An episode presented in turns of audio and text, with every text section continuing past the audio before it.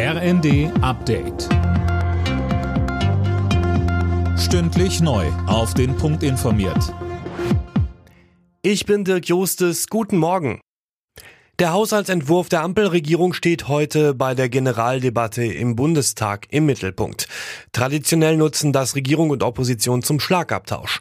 Die Ampel plant fürs kommende Jahr Ausgaben in Höhe von knapp 500 Milliarden Euro. Das Bürgergeld soll heute eine weitere Hürde nehmen. Der Vermittlungsausschuss von Bundestag und Bundesrat soll über den gestern erzielten Kompromiss entscheiden.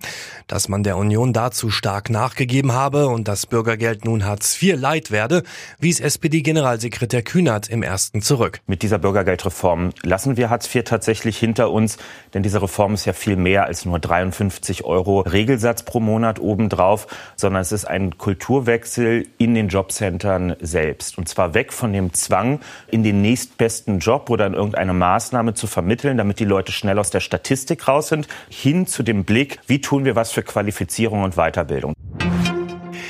Öl- und Gaskonzerne sollen auf mögliche Übergewinne künftig eine extra Steuer von 33 Prozent zahlen. Das plant laut einem Bericht der Welt das Bundesfinanzministerium.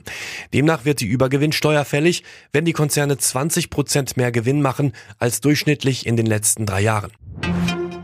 Titelverteidiger Frankreich ist mit einem Sieg in die Fußball-WM in Katar gestartet. Die Franzosen besiegten am Abend Australien mit 4 zu 1.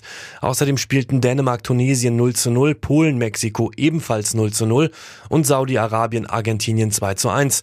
Heute startet dann auch die deutsche Mannschaft ins Turnier. Daniel Stuckenberg. Endlich geht es wieder um Fußball, freute sich Nationalspieler Josua Kimmich angesichts des Streits um die One Love Binde vor dem Spiel gegen Japan.